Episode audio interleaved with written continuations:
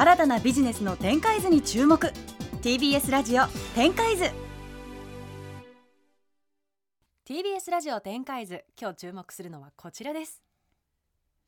たとえどんな職種でもビジネスの世界で大切なことの一つとしてニュース情報の分析が挙げられるのではないでしょうか。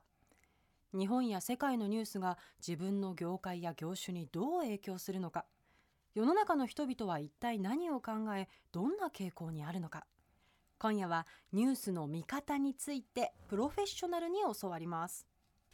ということで今週のゲストをご紹介します。ニュース解説者でザ・ヘッドライン編集長の石健こと石田健さんです。よろしくお願いします。お願いします。お願いします。ではまず最初に私から簡単に石健さんのプロフィールをご紹介しますね、1989年東京と生まれ早稲田大学大学院政治学研究科修士課程を修了後2015年に創業した会社を東証プライム上場企業に売却し現在政治や経済テクノロジー社会問題などのニュースを分かりやすく解説するメディアザ・ヘッドラインで編集長を務めていらっしゃいます。また個人としてもテレビラジオ雑誌 YouTube などのメディアでニュース解説を行っていて日本テレビ系列「デイデイの火曜日コメンテーター。TBS 系列「サンデージャポン」やテレビ朝日系列「ビートたけしのテレビタックル」など多数ご出演されています。はい。ということで三浦さんどうして今回は石健さんをお呼びしたんですか？売れてるんですよ。いやいやいや売れてますねこちら拝見すると。そんなことないですよ。いやーもともとあの僕がちょっと『スッキリ』に出させてもらってた時期にプロデューサーの方に面白いやついないかって言われて、はい。え紹介したんですよそうです。友達で。はい。でそしたらもうあれよあれよという間にもう石健君の仕事が増えていって、はい。あこうやって座席ってなくなってくるんだいやいやいやテレビ三浦さん追い出されちゃった。そうです。テレビの力学を教わって。そんなことないです。よ三浦さんのすべておかげで僕は今ここに座ってるんで。最初がスッキリだったんあでも本当にそうです。あの三浦さんが紹介してくださったおかげであの、まあ、情報番組とか出れる機会がいただくようになったまあでもなんかこう見た目もうん。ちょっと韓流タレント風の感じを出しつつ、うん。まああの今時本当にそのニュースってやっぱり SNS ができたことによって、そのパッと目を引くものほど数字を取る。うん。ということはなるべく短い言葉で悪い情報を流した方が数字が取れるっていう、ん。まあ、悪のテクノロジーになりつつある部分がやっぱどうしてもあるんですよね、うん。SNS かけるアルゴリズムかけるニュースってやっぱ相性悪いんですよこれ。うん。っていう中で極めて愚直にいいニュースを発信し続けようと思ってる石健君は、うん。まあ、石健君になってるヘッドラインってメディアも含めてこう世にもっと出てった方がいいかなと思ってるんですごく尊敬してるし応援してるっていうところですね。うん。はい金髪はずっと続けてるんですか？あのーでも出始めた時ぐらいからはやってます。へー。結構今おっしゃっていただいたように割と真面目なトーンで喋るので、うん。あの少しでも覚えてもらうためにっていうところが最初スタートだったんですけど。へまあ今ではやめ時を分からず どんどん白くなってどんどん金髪になってどんどん服が黒くなってるもんね。そうですねコントラストすごいよね。コントラストすごいですねでも俺のキャップみたいなもんだよね。いやもう完全にそうですこ俺も外したいもん。れやめ時分かんないですよわねかんないよ。そうなんですよそっかもうやめられなくなっちゃうなか中途半端にでメディア出るときに帽子外したりしても、なんか急に三浦気使ってるなとか なんかお詫びかなみたいなのあるじゃ変なないですか。憶測を呼んじゃいますもんね。そうなんかちゃんとお詫びしなきゃいけない時に撮ろうかなと思ってる。そうですよね。僕今違和感すごいですもん。僕三浦さん結構見てるの。に今うん。帽子取ったのすごい久しぶりに見て。メガネも外してみようか、はい。全もう誰かわかんない。全然わかんない絶で対道ですれ違ってもわかんない。全然ラジオ向きじゃない企画やっちゃったよ。本当に。はい、っていうね。まあ、はいそんな石健君はい。ではまずあの石健さんが手掛けるザ・ヘッドラインについて教えていただけますか？すはい。あのー有料でニュースをお届けしているんですけれども、基本的にはこうニュースで何月何日何がありましたっていう速報とかあとは処方って言われるようなニュースではなくてその第2報第3報って言われるまあなんでそもそもこれ起こったのとか、うん。どういう背景があるの？みたいな話をあお届けしているっていうそういうメディアになります。へえじゃあそれがまず他のニュースとは違うわけですね。そうですね。やっぱりこうテレビのニュース番組なんかだと、うん。尺もまあある程度決まっているので、最近チャット GPT があ注目集めてます。だけで終わっちゃうと思うんですけど、うん。じゃあそもそもこの AI の技術って一体どういう時期から2000例えば16年17年ぐらいに Google っていう会社がトランスファー論文っていうものを出してみたいなそういう話からし始めるっていうことで、まあ、結構こう深掘りしたような話を届けているというのはちょっと違うかなと。あの有料であることがやっぱり大事だと思ってて、うんうん。無料だとどうしても広告入れなきゃいけないから、うん。その広告入れてくれた会社に忖度するとか、うん。まあ、そういうことがある中でやっぱりこのちゃんとユーザーに価値のあるものを届けてユーザーからお金を得ることでちゃんとユーザー側に立って情報発信ができるっていうのは実はすごく大事なこと。なんでやっぱり世の中の人はその情報ってタダで手に入るってみんな思ってると思うんだけどただの情報にやっぱりタダ程度の価値しかないってことは覚えておいた方がいいし、うん有料の情報から得られるものはまた無料とは違うものがあるっていうのはこういうところでちゃんと言っていきたいなと思ってますね。そうですよね、これいくらなんですか有料って？月額で980円なんですけへどー。あの今三浦さんおっしゃっていただいたようにもちろんその見ていただく側もそのお意思で読んでいただくっていうのもありますし、やっぱり我々としても向こうにお金をは払ってで読んでくださる方がいるっていうところで結構やっぱり全然意識が変わってくるので、うんまあ、双方に。とってはあのそれが大事なんじゃないかなとは思へってますね。え。会員はどんな方が多いんですか？あのいわゆる30代20代30代のビジネスパーソンが多いんですけど結構こうセクターというかこう業界的には広くてうん。あの IT とかコンサルとかそういう方もいればあとは官僚とか結構こう政治家の方なんかも読んでくださっているので割と我々の場合こう政治社会社会問題みたいなネタもよく扱うんですけど、結構やっぱり皆さんあのお金を払ってでも読みたいメディアって経済系とかビジネスメディアがどうしても多くなっちゃうんですけど、そうじゃないところを出してるっていう意味ではあのそういうところに関心の高い方が結構読んでくださってるっていうイメージですね。なんかさその例えばチャット GPT の話今例に出てましたけどチャット GPT の何に使えるとかマーケティングに使えるとか、うんじゃあチャット GPT でビジネスをしようってみんなその横展開の話ばっか考えるんだけど、うん実は今彼が言った思想ってやっぱすごい大事で何のために作られたかを知ることによってうん全然捉え方ってやっぱ変わってくるっすよね。はいそういうその縦の情報が横じゃなくて縦の情報が分かるってやっぱめちゃくちゃ大事だと思うんですよね。例えば広告代理店でも電通ってメディアのビジネスをグロースするために作られたもので、博報堂っていうのはクライアントのマーケティングをサポートするためにできた会社なんですよ。ん。でそれが結果として広告代理店っていうビジネスモデルになってるんだけど、うん。実際こう宇賀さんとか電通の方と博報堂の方全然雰囲気違ったりとか、うん。なんかビジネスの仕方もなんか現場で違うなって思うじゃないですか、やっぱりそれ歴史って超大事なんですよ。その結果が現在なんでやっぱりあのヘッドラインの記事で、うん。いろんな現在の事象をちゃんと期限から遡る記事が結構あるのは実は超重要なことだなと思いますね。そうですね。う。ん。ありがとうございます。あの例えば今のチャット GPT の話で言うと、まあ皆さん先ほど言っていただいたように本当に使い方とかどう役に立つのという話をする一方で、我々で言うと例えばあの AI って学習させるというかうん訓練させるために、あのファインチューニングっていうまあこうまあ技術というかそういうトレーニングをするんですけど、あのチャット GPT に限らずいろんな AI って結構英語圏のアフリカとかの国でトレーニングさせたりしてるんですよね。それ何かっていうと例えば人間が一生懸命いろんな文章を打ってこれについてはこういうふうに返してくださいっていうのを AI に学ばせてると。うん。でそれ自体はへえそうなんだで終わると思うんですけどその時給がめちゃくちゃ安いと。でそれは一方でいや雇用を生んでるからいいんですっていう考え方もあれば一方でいやいやそれはあこれだけいわゆる Google とかあ OpenAI とかっていうのが高いお金を払ってエンジニアを集めてるのにそれをまあ裏でやってるのはアフリカの安い賃金で働かされてる人うん。これ倫理的にどうなんだって議論が結構アメリカとかではあると。でこういう話を踏まえてじゃあそもそも我々って AI とどう付き合えばいいんだっけ？それは企業のルールだからこう使いましょうっていう話よりもっと奥の話でそもそもこういう構造の中で生まれてきたテクノロジーを我々がどう使えばいいんだろうっていうところを問いかけたりしてるので、まあ、そういう意味で言うと特にこうコンサルとかそれこそ代理店とか官僚とかっていう、うん。そういう軸からこうもっと長いスパンで社会とかビジネス事業のことを考える方に読んでいただいてるっていう感じ。チャット GPT ってこう見てると AI だなみたいなうん自然にそういうすごいものできたらと思うけど、うん。序盤戦はめちゃめちゃ手入力で 情報入れてんだそもねあれうんなんですそうなんです。最初の学習はやっぱりそういうとこなのイでメージ的には広辞苑1個打ち込んでる人がいるってイメージまあそそんなな本当そんな感じですね。すごいよ。だからそういう裏側を知ってるかどうかで、まあ、世の中の見え方変わってきますよね。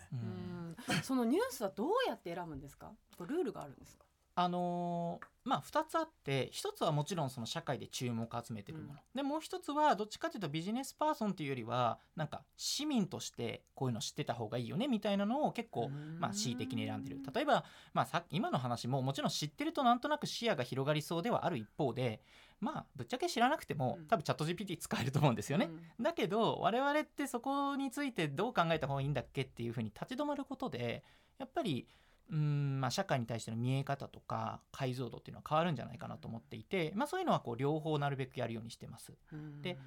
なんか大きいメディアそれこそラジオとかテレビの方たちと比べると大きいメディアでいうと我々結構情報の非対称性をすごく意識してるんですね。例えばテレビとかラジオって中高年のまあ男性の方がよくまあ編集の偉い方にいると。そうするとテーマもどうしてもそういうものを選ぶわけですよね。政治がどうなった、えーうん。なんかこの大企業がどうだってう。ん。まあ、昔の新聞だったらこうやっぱり政治部が一番上で社会部がその次にあってとかっていうピラミッドですけどでも今の若い方ってじゃあ例えばジェンダーの問題とか、うん。気候変動の問題とかそういうものに関心あってここおそらくギャップがあるんですね、うん。そうするとメディアでは報じられてないけどオーディエンスの関心がある領域っていうのがやっぱりいくつかあって、うん。そういうところを割と集中してこれはビジネス上の合理性も我々としてはあるんですけど、うん。そういうところを出すようにはしてますね。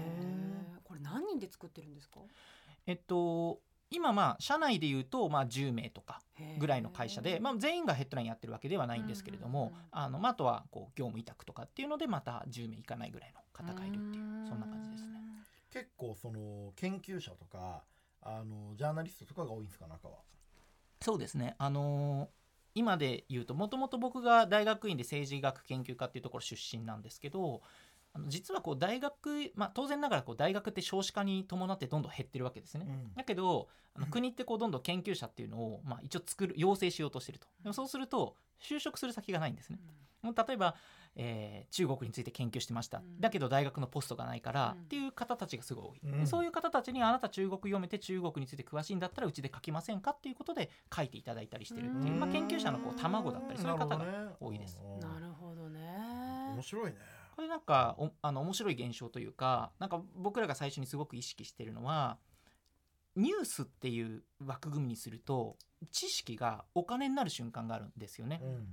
例えば普段平時の時って誰もウクライナ研究者の話聞こうと思わないんですよ。うんだけど戦争が起こるとウクライナ研究者とかロシア研究者が引っ張り出されてきてさああなたと喋ってくださいっていう。で今まではこの知識の生産とか流通をうん大学とマスメディアが全て担ってたんですけど、うんうんうんでも両方ともビジネスモデル的にちょっと限界が生まれてると。そうなった時にじゃあそういう研究者をちゃんと呼んできてそして流通の形も変えようっていうのがヘッドラインが結構やろうとしてることなので、まあ、そういう意味でも研究者が多いですね。だから俺は本当はヘッドラインみたいなマイクロ有料メディアそのまマスじゃないけどちゃんと課金して、うん。一部のユーザーからちゃんと支持されて適切な情報発信するメディアもっと増えてもいいと思うんだけど、うん。なかなか日本ではできないね。そうですね。あー儲からないっていうのもあるかもしれませんしうんでも僕の場合それこそこのマイクロなものがうん。どうやったらマスになるか、まあ、うん。どうしてもこう自分も起業家としてやらせてもらってるんでやっぱり大きいところ目指していきたいなっていう気持ちもあるので、まあ、そこのなんかバランス取るのはやっぱ難しいなとは思ってますね。うん。確かに外資系のメディアとかは入ってきてますけどね。そうですね。でも外資系のメディアも例えばあの有料、えー無料のメディアさんなんかだと結構やっぱりなかなか続かなかったりするメディアもあるので、うん。まあ、いかにこうデジタルメディアが存続してでもちゃんと大きく成長できるかっていうところはまだなかなかみんな見つけられてないんじゃないですかね。でも従来のねオールドメディアとかはやっぱり自分に社員がいて、はいそこに記者がいてその人たちが取材して集めてきた情報を出すっていうモデルだったと思うんですけど、はい、もうそもそもそこに詳しい人たちがいてその人にお願いして書いてもらうってことですよね。そうですね、もちろんその新卒で取ってそれこそメディアだったら夜打ち朝掛けしていろんな警察署行ってとかそれも大事だと思うんですけど、うんやっぱり専門性をなるべくこう尊重する社会にはなってほしいなと思っていて、まあ、このすでに専専門性を持っている方たちの話をやっぱり耳を傾けるっていう意味ではあの一番そこがこう特徴かなと思ってますね。うんなるほど。だからやっぱ宇賀さんとかなんかキャスターをやらなきゃいけない時とかあるいは番組出る時とかになんかこのことやっぱ知っとかないといけないなとかうん。聞かれるだろうなと思った時に一回、まあ、ヘッドラインの記事とか見ておくと、うん。まあ、分かりやすかったり。僕の場合はそれを逆にもう石研自身に、ね、これってどう思うとか、うん。この問題ってなんでこうなってると思うっていうのをもう電話したりして聞いてたりしてたんですよ。そういう使い方で知恵袋的に使うのもねこう表に出る仕事とか、まあ、経営者も人前で喋ること多いのでそうですね。そうですね。そういうこう不特定多数の人に影響力を与える人は知っといた方がいいメディアかなと思って石健さん読んでますね今日ね。うん。はい。でもその今のビジネスパーソンがこうニュースもういろんなニュースが溢れてるじゃないですか、はいはいはい。どういうふうに見たらいいと思いますか、あの僕の場合はあんまり逆にニュースを大量に見る必要はないっていう結構スタンスなんですけど、まあ、我々のメディアもそうですけど基本深掘りしてるんですよね。なんか普通に黙ってても SNS で大量にニュースが入ってきたりして、うん。でそれを知識としていっぱい知ってるやつが偉いみたいな風潮があるかもしれないんですけど、やっぱりどちらかというとそれをまあ、点でたくさん知ってるっていうよりは、まあ、面というかこうそれを本当に T 字型でそれを深掘りしてることの方が、まあ学びというかこう眼蓄があるんじゃないかなとは思っていてなんかいろんなニュースを雑多に読むよりは、あのこの問題に関心がある。じゃあそれはなぜ起こってるんだろう。それは因果関係は何なんだろうっていう。これ多分ビジネスパーソンがリサーチする時とあんまり変わんないと思うんですね。例えば、えこのえー水が売れましたって言った時に何で売れたんですかっていうのを聞くと当然こう部下に聞くと。でそうするといやこれはなんか美味しいから売れたんです。これじゃダメじゃないですか、えこれはこういう戦略でこういうふうな施策がこういうふうに因果関係があってってちゃんと説明しなくちゃいけないと。でこれはおそらくニュースを見る時も一緒であこういうことが起きたんだっていう点だけで見てあんまり意味がないのでそういったこう因果関係とかその事象が何でどんな背景で生まれたのかっていうそういうところを掘る方が、まあ、いいんじゃないかなって思ってますね。なんかそのだからさっき T 型って言ったのは分かりやすくてその例えばヤフートップのトピックスを見ると今起きてること大体分かるわけじゃないですか、うん。まあそれは一通りなんか知っておくといいしそれはみんなやるじゃないですか、それの中になんかこう半年に1個くらいでいいからちょっと自分が気にしておきたいテーマを知っておいてそれについてはちょっと深掘りしておく、と世の中の人って全部つながってるんでファッションのこと知りたくてファッション超詳しく勉強したら絶対政治とかうん出てくるんですよ、なんかこうブランドが値上がりしているこれは原料費の高騰で原料費の高騰にはロシアとウクライナ間の上の航空機が飛べなくなったから輸送がかかってみたいななんか一個ちゃんと調べれば全部のことが入ってくるので、うん。なんか自分の好きなこと一個くらいはちょっと興味を持って調べる姿勢を持っておくといいかもしれないなと思いますね。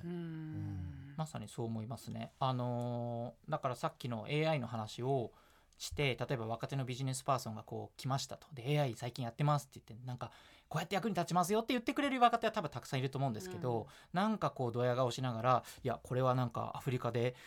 ファインチューニングがされててみたいなことを言うやつでちょっとやっぱ面白いじゃないですか、うん。でそういうやつの話を聞いてみたいなっていうふうに思ってそこからこう新しい仕事とかが生まれたりすると思うので、まあ、そういう意味でもちょっとこう今までの消費の仕方情報の消費の仕方を変えるっていうところもが一つやっぱりキーなのかなとうん思います。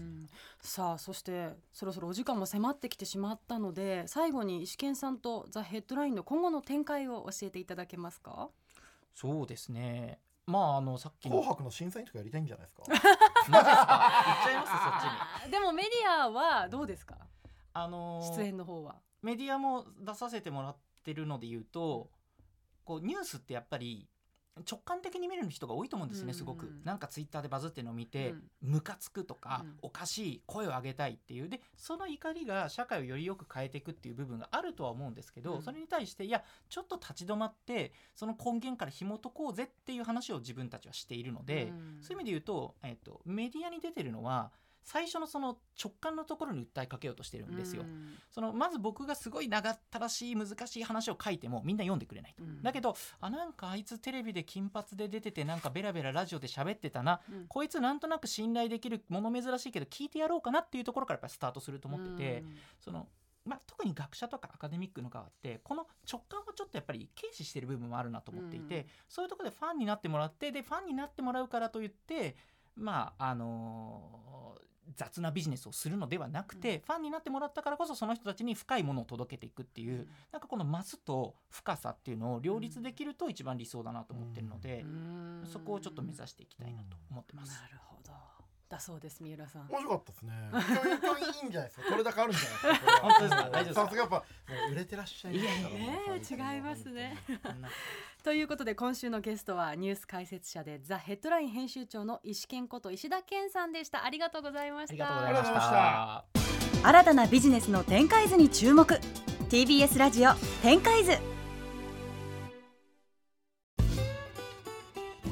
毎週月曜から木曜朝8時30分からお送りしているパンサー向井のフラット向井さん不在の木曜日を担当するヤーレンズのデイジュンの之介とどうも落合博満です。違います。奈良原正樹です。各週木曜日はヤーレンズのフラット。せーの。聞いてね